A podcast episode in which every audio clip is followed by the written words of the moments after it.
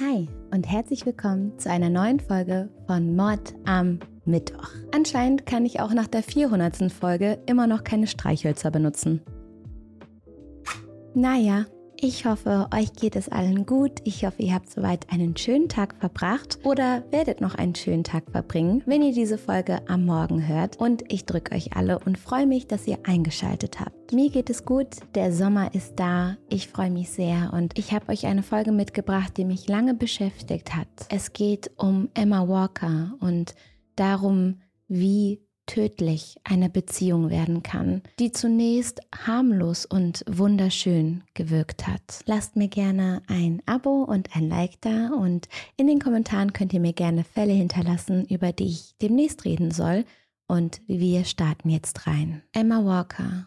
Eine tödliche Beziehung. In dem Fall, von dem ich euch heute erzählen werde, geht es um eine toxische Beziehung, die nach außen hin perfekt scheint und eine Liebe, die zur Obsession und schlussendlich zu einem Tod führt. Heute sprechen wir über die tragische Geschichte von Emma Walker. Aber zunächst, wer war Emma? Emma wurde am 20. März 2000 in Knoxville, Tennessee, als Tochter von Jill und Mark Walker geboren. Ein wenig später bekommt sie dann noch einen kleinen Bruder namens Evan. Wenn Emma lächelt und ihre süßen Grübchen zum Vorschein kommen, dann hat sie die Gabe, alle Menschen um sich herum zu verzaubern und mit ihrer positiven Ausstrahlung anzustecken. Und genau diese Ausstrahlung ist wohl auch der Grund, warum Emma bei ihren Mitschülern sehr beliebt ist.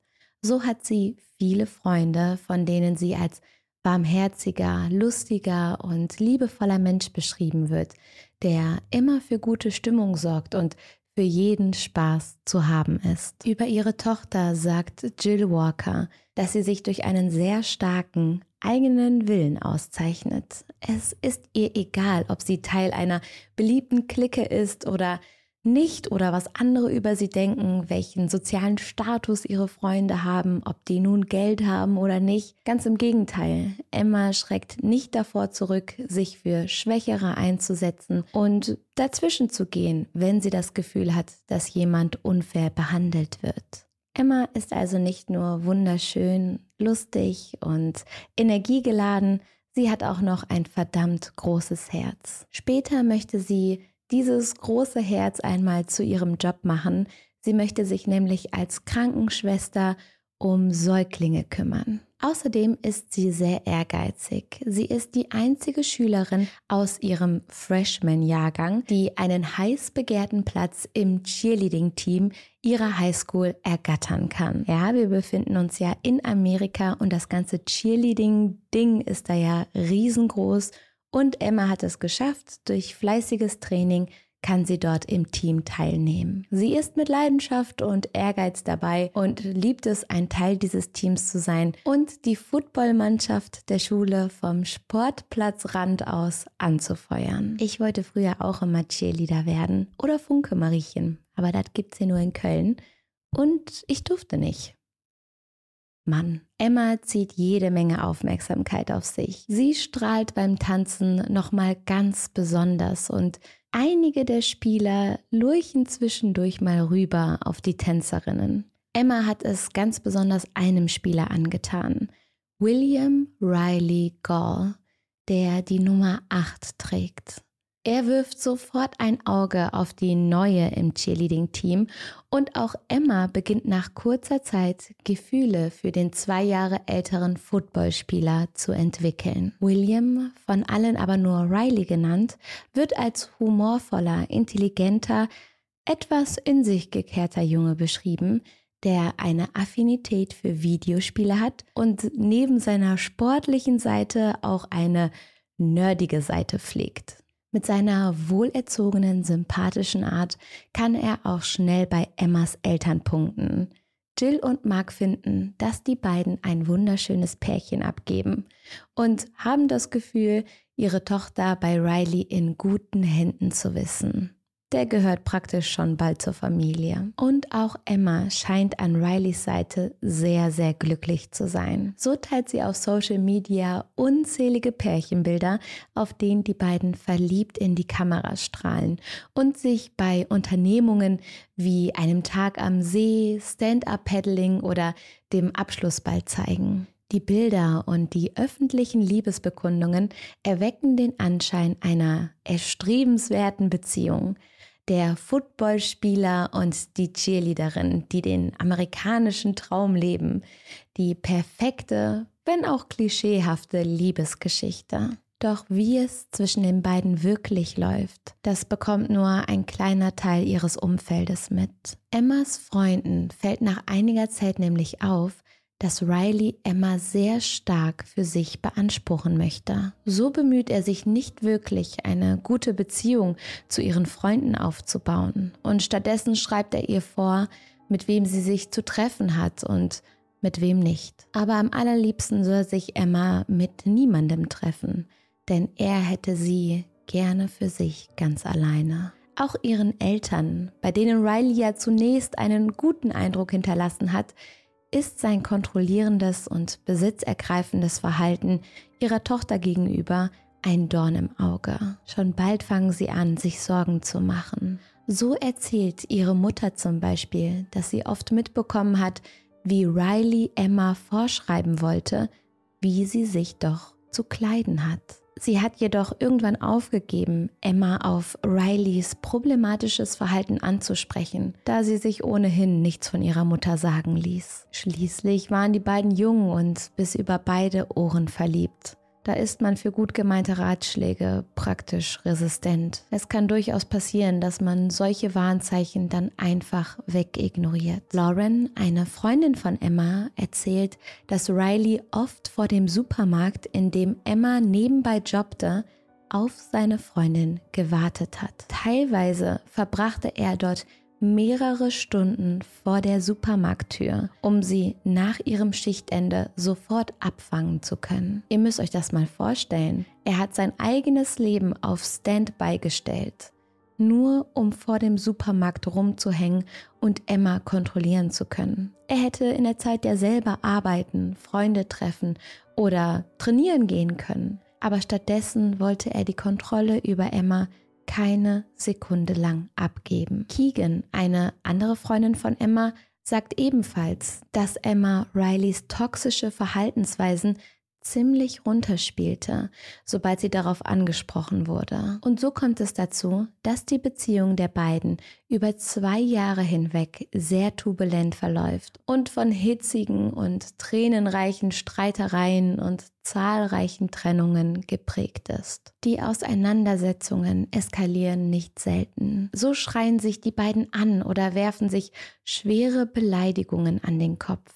Riley hat zudem die ungesunde Angewohnheit, Emma nach besagten Streitereien mit hasserfüllten Nachrichten zu bombardieren. Zitat, ich hasse dich. Ich hasse alles an dir. Oder du bist die größte Bitch, die ich jemals kennengelernt habe. Und als wäre das nicht schon schlimm genug, schickt Riley Emma eines Tages folgende Nachricht. Du bist für mich gestorben. Ich werde deinen Namen in den Todesanzeigen lesen. Als Emmas Eltern diese Nachricht zu Gesicht bekommen, ist für sie klar, Riley wird in diesem Leben keinen Fuß mehr in ihr Haus setzen. Um den Kontakt zwischen ihrer Tochter und Riley endgültig zu unterbinden, nehmen sie ihr das Handy weg. Aber leider hat das ja noch nie geklappt.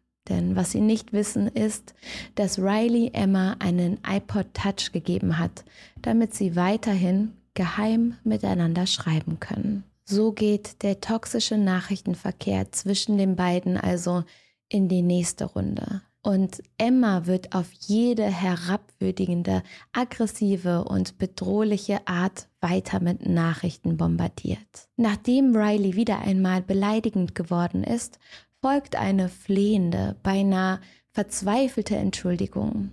Emma, es tut mir leid, wie ich mich verhalten habe.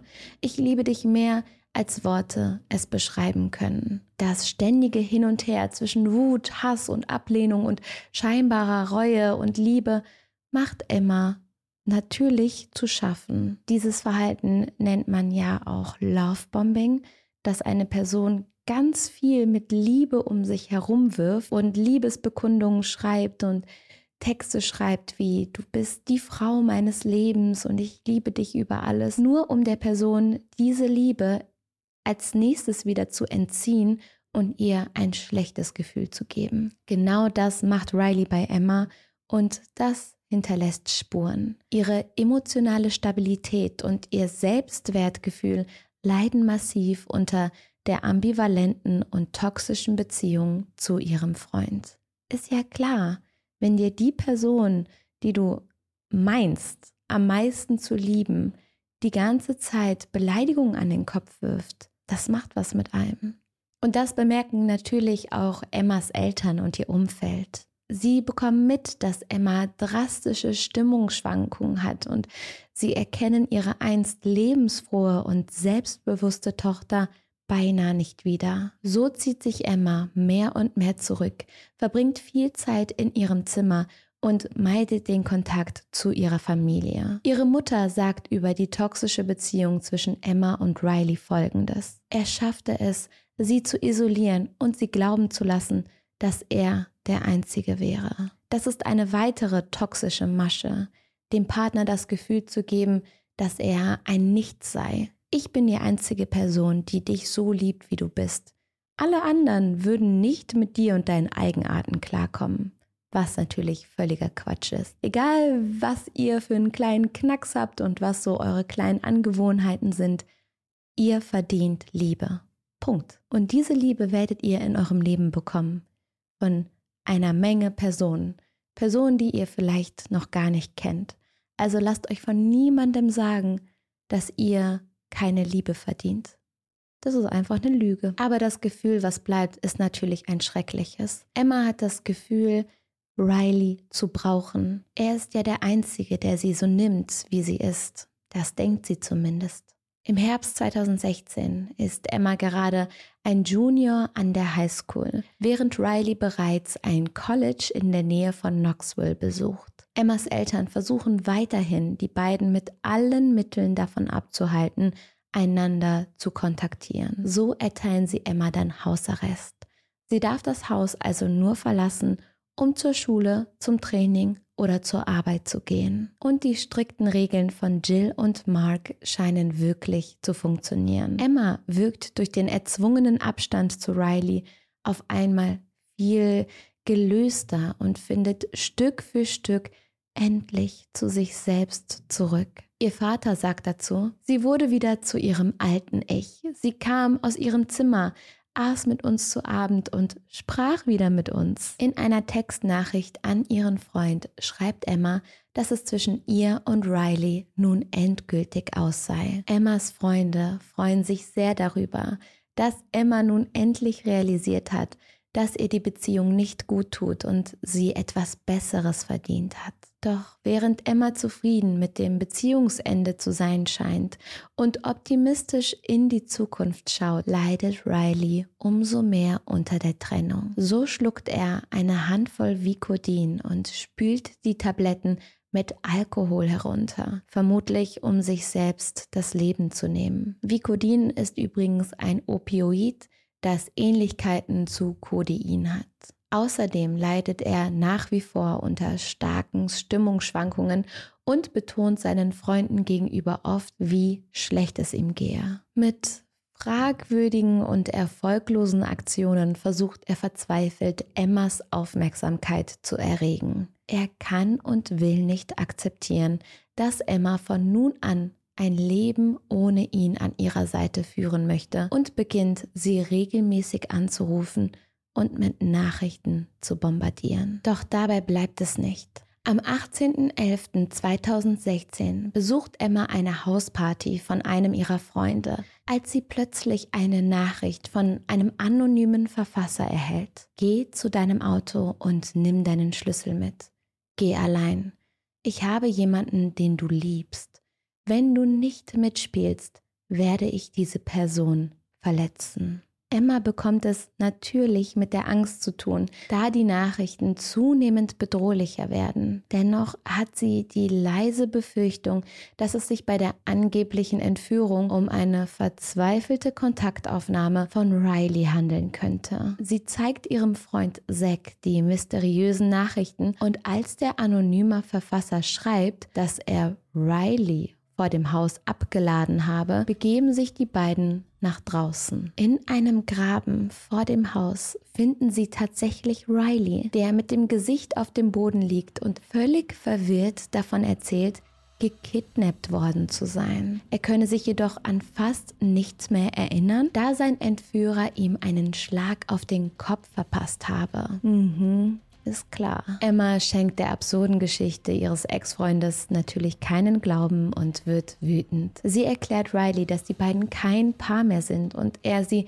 endlich ein für alle Mal in Ruhe lassen soll. Ihr müsst euch vorstellen, dass Emma so hart dafür gekämpft hat, von Riley loszukommen. Und der bombardiert sie weiterhin mit Nachrichten, Anrufen und faked jetzt seine eigene Entführung. Kurz darauf ruft Riley seinen Freund Noah Walton an, damit dieser ihn abholen kommt. Auch ihm erzählt er von der angeblichen Entführung. Doch Noah fällt es schwer, die Geschichte seines Freundes zu glauben. Als er ihm trotzdem vorschlägt, die Polizei zu kontaktieren, weigert sich Riley vehement, was Noah noch mehr an der ganzen Geschichte zweifeln lässt. Da Emma wegen der Auseinandersetzung mit Riley nun völlig aufgelöst und durcheinander ist, beschließt sie, nach der Party bei ihren Freunden zu schlafen. Doch als sie am nächsten Tag nach Hause kommt, bemerkt sie einen Fremden, der sich verdächtig lange in der Nähe ihres Hauses aufhält. Die Person ist von Kopf bis Fuß in schwarze Kleidung gehüllt und scheint das Haus der Walkers genau im Blick zu behalten. Und nicht nur das, der Unbekannte klingelt mehrmals Sturm und möchte sich scheinbar Zutritt zum Haus verschaffen. Emma bekommt es natürlich mit der Angst zu tun, was besonders in dieser Nachricht an ihre Freunde hier deutlich wird. Ich bin allein zu Hause und jemand, der komplett in Schwarz gekleidet ist, ist in meine Straße gelaufen, kam zu meiner Tür und klingelte immer und immer wieder. Ich dachte, ich werde jetzt sterben. Aus ihrer Not heraus entschließt sie sich dazu, bei der einen Person Sicherheit zu suchen, die sie eigentlich aus ihrem Leben verbannen wollte. Riley. In einer Nachricht an ihren Ex-Freund heißt es, ich hasse dich, aber ich brauche dich jetzt. Rileys Antwort kommt natürlich sofort und er verspricht ihr so schnell wie möglich bei ihr zu Hause einzutreffen. Als er ankommt, versucht er, sie zu beruhigen, spendet ihr Trost und leistet ihr nach der traumatischen Erfahrung Beistand, als hätte er auf diesen Moment gewartet. Die beiden sitzen vor Emmas Haus und reden miteinander, als ihre Mutter nach Hause kommt und dem Gespräch ein jähes Ende bereitet. Völlig aufgebracht befiehlt sie Riley, sofort das Grundstück zu verlassen, was dieser dann auch ohne große Umschweife tut. Jill erklärt ihrer Tochter, dass sie ohnehin davon ausgeht, dass hinter dem Mann in Schwarz Riley steckte und es sich bloß um einen weiteren Versuch handelte, wieder mit Emma in Kontakt zu treten. Um die Sicherheit ihrer Tochter besorgt, entscheiden sich Jill und Mark am nächsten Tag dem 20. November 2016 dazu, Emma zur Arbeit zu begleiten und sie anschließend wieder abzuholen. Stellt euch mal vor, dass da ein Mann um das Haus herumschleicht, in schwarz gekleidet und Emma Angst macht und dass sich dahinter höchstwahrscheinlich ihr Ex verbirgt, nur um wieder Kontakt zu ihr aufnehmen zu können. Ich hätte auch Angst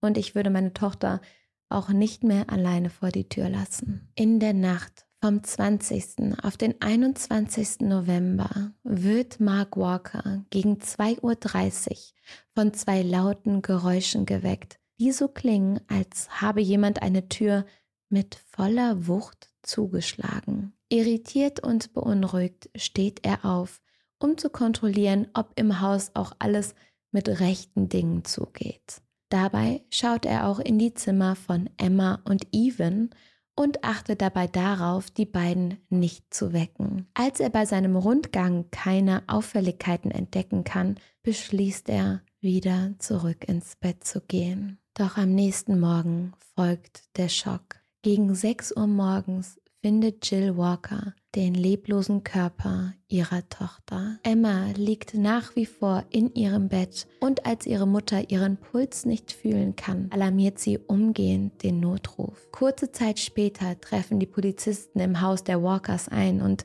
gehen zunächst von einem Suizid aus. Doch dann stoßen sie plötzlich auf ein seltsames Loch, das sich in der Schlafzimmerwand direkt neben dem Kopfende von Emmas Bett befindet. Als sie feststellen, dass es sich dabei um eine Einschussstelle handelt, ist den Beamten klar, das war kein Selbstmord. Nach weiteren Untersuchungen stellen die Ermittler eine zweite Einschussstelle fest und finden zudem zwei Patronenhülsen im Garten der Walkers. Außerdem lassen sich leichte Blutspuren auf Emmas Kopfkissen feststellen, die darauf hinweisen, dass der Schuss hinter ihrem linken Ohr gelandet ist. Die zweite Kugel finden sie in ihrem Kopfkissen. Schnell ist also klar, dass es sich um Mord handelt. Emma wurde mit gerade mal 16 Jahren erschossen. Am Abend nach ihrem Tod veranstaltet Familie Walker eine Mahnwache. Gemeinsam mit Emmas Freunden und Bekannten zünden sie Kerzen an und trauern um ihre geliebte Tochter, Schwester und Freundin. An dem Footballspiel der Bobcats, das in derselben Woche stattfindet, lassen ihre Freundinnen aus dem Cheerleading-Team in Gedenken an Emma Balance aufsteigen, während die ganzen Menschen, die Emma zurücklässt, um ihren Verlust trauern, beginnt die Polizei wegen Mordes zu ermitteln. Und bei den Befragungen in Emmas Umfeld fällt ein Name besonders oft. Riley Gall. Denn sowohl Emmas Familie als auch ihre Freunde erzählen den Ermittlern von Rileys toxischem, obsessiven Verhalten gegenüber Emma,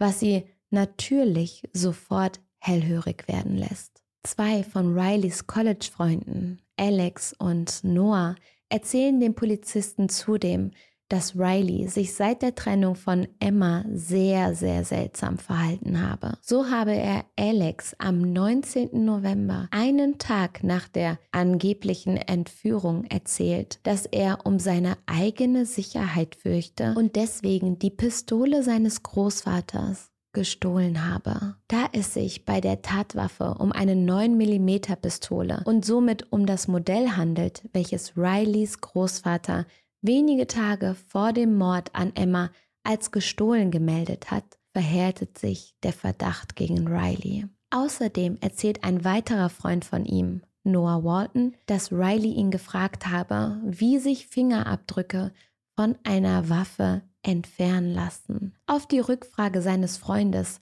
stellt Riley klar, lediglich für einen Mitbewohner gefragt zu haben. Mhm. Besagter Mitbewohner gibt im Gespräch mit der Polizei jedoch an, dass Riley ihm genau dieselbe Frage gestellt hat. Und als wäre der Verdacht gegen ihn nicht schon stark genug, erzählen seine Freunde auch noch, dass er sie darum gebeten hat, die Waffe mit ihm zu entsorgen. Angeblich, weil er Angst habe, die Polizei könnte ihn aufgrund des Waffenbesitzes fälschlicherweise mit dem Mord an Emma in Verbindung bringen. Während Riley also schnell zum Verdächtigen Nummer 1 wird, werden Facebook und Twitter zum Schauplatz seiner Trauer. So flutet er seinen Feed mit Beiträgen, in denen er schreibt, Ruhe in Frieden, mein Schatz, und ich werde dich immer lieben. Auch sein Profilbild auf Twitter ändert er zu einem Foto, auf dem Emma zu sehen ist. Doch die öffentliche zur Schaustellung seiner Trauer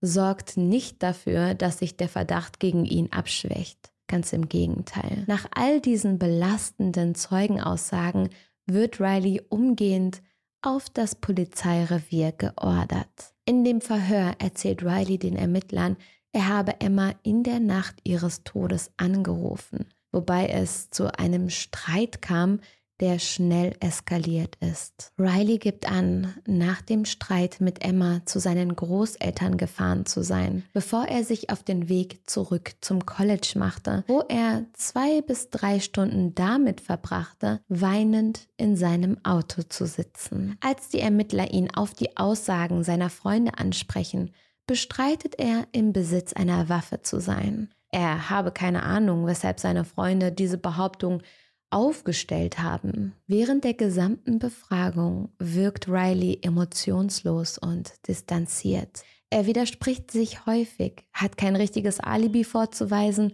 und seine ganzen Aussagen wirken auf die Ermittler sehr einstudiert. Außerdem fällt ihnen auf, dass er nie Emmas Namen in den Mund nehmen kann. Stattdessen bezeichnet er sie immerzu als das Mädchen, beinahe als habe er sie kaum gekannt und als sei sie nicht seine erste große Liebe gewesen. Nachdem Riley das Polizeirevier verlassen hat, schreibt er Nachrichten an Alex und Noah, in denen er fragt, wieso sie dem Polizisten von der Waffe erzählt haben. Außerdem bittet er inständig darum, dass sie von nun an nicht mehr mit der Polizei sprechen sollen. Doch Alex und Noah trauen ihrem Freund nicht und sind sich sicher, dass er die Schuld an Emmas Tod trägt. Und so willigen sie schließlich ein, mit der Polizei zusammenzuarbeiten. Die Tatsache, dass es ohne ihre Hilfe womöglich keine Gerechtigkeit für Emma und ihre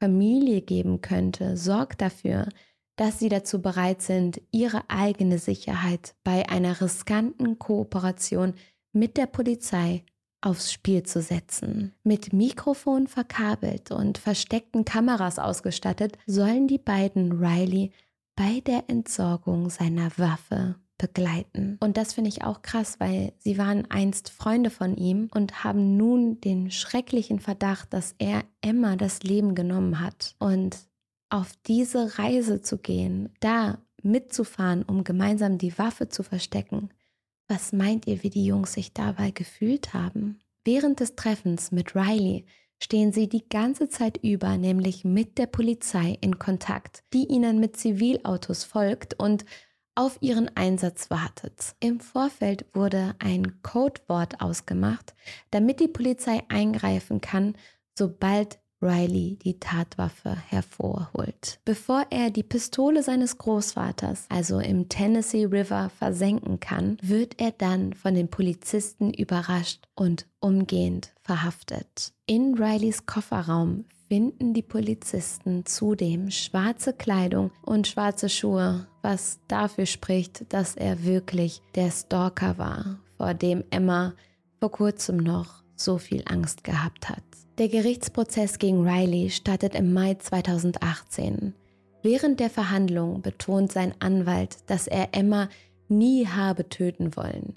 Die Schüsse dienten lediglich dem Zweck, sie in Panik zu versetzen, um anschließend als Retter in der Not für sie da sein zu können. Sein Ziel war es, mit dieser Aktion ihr Vertrauen zurückzugewinnen. Die Verteidigung möchte mit dieser Geschichte verhindern, dass Riley des Mordes ersten Grades für schuldig befunden wird und plädiert stattdessen auf fahrlässige Tötung. Doch die Anklage ist sich aufgrund der präzisen Einschussstelle nahe Emmas Kopf sicher, dass hinter der Tat eine klare Mordabsicht steckte. Schließlich wusste er, nachdem er so viel Zeit in Emmas Zimmer verbracht hat, ganz genau, wo ihr Bett steht und an welcher Stelle sich das Kopfende befindet. Außerdem hatte Riley Emma nur wenige Stunden vor der Tat wieder einmal mit Anrufen und Nachrichten terrorisiert. Die Anklage ist sich sicher, Riley hat Emma umgebracht aus Rache, weil sie die Beziehung beendet hat, von der er sich einfach nicht lösen konnte. Nach einer etwa vierstündigen Beratung der Jury wird Riley wegen Mord ersten Grades, Stalking, Diebstahl, vorsätzlicher Gefährdung und Besitz einer Feuerwaffe während einer Straftat für schuldig befunden. In Tennessee führt Mord ersten Grades automatisch zu einer lebenslangen Haftstrafe, weshalb Riley mindestens 51 Jahre im Gefängnis bleiben wird. ehe er auch nur die Chance auf Bewährung bekommt.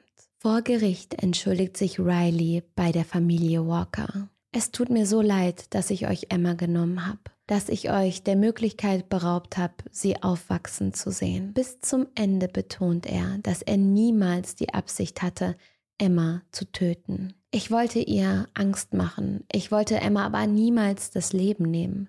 Nochmal, es tut mir leid. Im Mai 2022 beantragt Riley wegen unzureichender Beweislage ein Wiederaufnahmeverfahren seines Falls. Jedoch wird ein erneuter Prozess abgelehnt. Die Walkers sind zwar froh, dass Riley die gerechte Strafe erhalten hat, jedoch wissen sie, dass auch das ihre Emma nicht zurückbringen wird. Ihnen ist wichtig, dass Emma nicht nur als die ermordete Cheerleaderin, die eines tragischen Todes gestorben ist, in Erinnerung bleibt. Sie wollen, dass Emma stattdessen in den Dingen weiterlebt, die ihr ihr ganzes Leben lang schon am Herzen lagen. So lassen sie einen Hundepark und die Räumlichkeiten eines lokalen Kinderkrankenhauses nach ihr benennen. Außerdem setzen sie sich dafür ein, dass eine frühe Aufklärung über toxische Beziehungen und destruktive zwischenmenschliche Dynamiken stattfindet, damit gerade junge Menschen wissen, wie man sich aus schädlichen Beziehungsgeflechten lösen kann, bevor es zu spät ist. Und genau das möchte ich jetzt auch so ein kleines bisschen tun. Ich möchte ganz kurz mit euch über einige der Anzeichen einer toxischen Beziehung sprechen. Denn oftmals beginnen solche Beziehungen damit, dass man von seinem Partner oder seiner Partnerin mit Liebe nahezu überschüttet wird. Darüber haben wir vorhin schon gesprochen, das bekannte Lovebombing. Komplimente, Geschenke oder ständige Liebesbekundungen, wodurch schnell eine Form der emotionalen Abhängigkeit kreiert wird. Und dieser Zustand kann dann verstärkt werden, indem der Beziehungspartner einem das Gefühl gibt, dass er der Mittelpunkt deiner Welt ist, du ohne ihn nichts hast und nicht liebenswert bist. So wie Riley das auch mit Emma gemacht hat. Immer wieder hat er ihr das Gefühl gegeben, dass nur er sie liebt und dass sie ansonsten eigentlich gar nicht mal so lebenswert sei. So passiert es häufig, dass toxische Beziehungspartner versuchen, dich von deinen Freunden und deiner Familie zu isolieren, indem sie zum Beispiel schlecht über diese Bezugspersonen sprechen und versuchen, dir Zweifel einzureden ach, die verstehen uns nicht, die sind kein guter Umgang für dich oder die verstehen nicht, was wir miteinander haben, die haben noch nie so eine Liebe gespürt, wie wir sie zueinander spüren. An der Stelle ein kleiner Disclaimer. Wenn dein ganzes Umfeld dich vor einer Person warnt, dann liegt es vielleicht wirklich an der Person und nicht daran, dass das ganze Umfeld dir diese Liebe nicht gönnt. Zudem reagieren solche Menschen oftmals sehr eifersüchtig und wollen dich kontrollieren, was du tust, mit wem du deine Zeit verbringst, was du anziehst und was du machst. Auch Beleidigungen, Vorschriften und übermäßige Kritik an deinem Aussehen oder deiner Persönlichkeit sind ein Merkmal toxischer Beziehungen. Lass dir von niemandem einreden, dass du keine Liebe verdienst. Natürlich läuft nicht jede toxische Beziehung nach dem gleichen Muster ab und man erkennt die Anzeichen auch häufig erst sehr spät. Es ist Liebe im Spiel, Gefühle, Verblendung und all das macht es sehr schwer, die ersten Anzeichen direkt zu erkennen. Kontrolle, Manipulation, Unterdrückung, Gewalt, psychisch wie körperlich, Beleidigungen, all das sind Dinge, die ihr in einer Beziehung nicht tolerieren solltet. Ein weiteres Merkmal, welches sich in toxischen Beziehungen häufig wiederfindet, ist die Ambivalenz, das ständige Auf und Ab zwischen extremen Höhen und extremen Tiefen, in denen selbst der stärkste Mensch irgendwann zerbrechen kann. Und das bringt uns auch schon zum Ende des Falls der zeigt, wie wichtig es ist, das Gespräch über toxische Beziehungen nicht zu tabuisieren. Ich weiß, dass es sehr schwer ist, gerade als Opfer, sich zu melden und zu sagen, ja, mir ist das passiert. Ich habe mich verliebt und die Person war nicht gut zu mir. Für viele ist das ein Schritt, der mit Scham verbunden ist, was nicht so sein sollte. Außerdem zeigt der Fall ja auf eine erschreckende Art und Weise, dass jeder in eine destruktive Beziehung geraten kann. Schließlich war Emma ein selbstbewusstes Mädchen mit starkem Willen, die praktisch jeden hätte haben können, aber sich in den Falschen verliebt hat, in eine Person, die ihr alle Kraft genommen hat, sich aus dieser Beziehung zu befreien. Jeder kann also zum Opfer werden, weshalb es umso wichtiger ist, niemanden zu stigmatisieren. Und mit diesen Worten möchte ich den heutigen Fall enden lassen. Wie immer gilt, haltet die Augen offen, lasst uns aufeinander achten, aufeinander aufpassen. Ich wünsche euch von Herzen das Beste und bis ganz bald.